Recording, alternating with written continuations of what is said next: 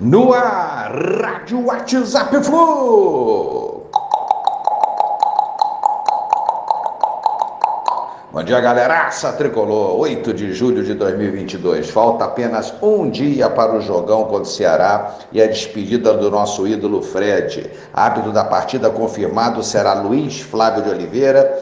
Ganso treinou normalmente de novo, né, por mais um dia e está apto para o jogo. São boas notícias. Só essa do juiz é que fico com o pé atrás e espero que o Luiz Flávio de Oliveira faça uma boa arbitragem e não atrapalhe o jogo e a festa do Flusão amanhã.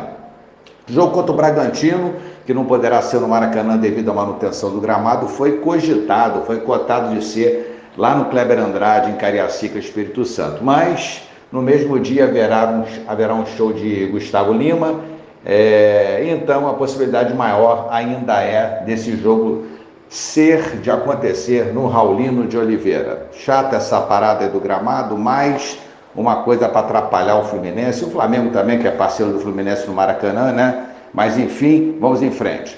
Ultrapassamos a marca de 50 mil sócios, recorde absoluto no clube. Parabéns à torcida tricolor. Show de bola.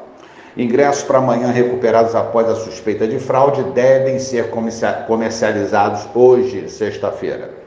Marrone anunciado, contrato assinado, está feliz por jogar no Fluminense, vai jogar de novo ao lado de Cano, onde fez uma parceria em 2020, por pouco tempo é verdade, mas jogaram juntos lá. Está animado com o estilo de jogo do Fluminense. Então desejo boa sorte ao Marrone, que faça valer o investimento do Fluminense na sua contratação.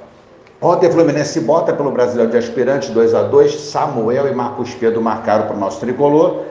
E o Botafogo é líder, né? Com quatro pontos, juntamente com o Fluminense tem quatro também, mas nos supera por enquanto no saldo de gols. Lembro que se classificam dois para a próxima fase dessa competição brasileiro de aspirantes. Frescato acertou com o Fluminense, estreia amanhã contra o Ceará, né? Na camisa tricolor ocupando é, o omoplata, contrato de seis meses pelo valor de um milhão de reais.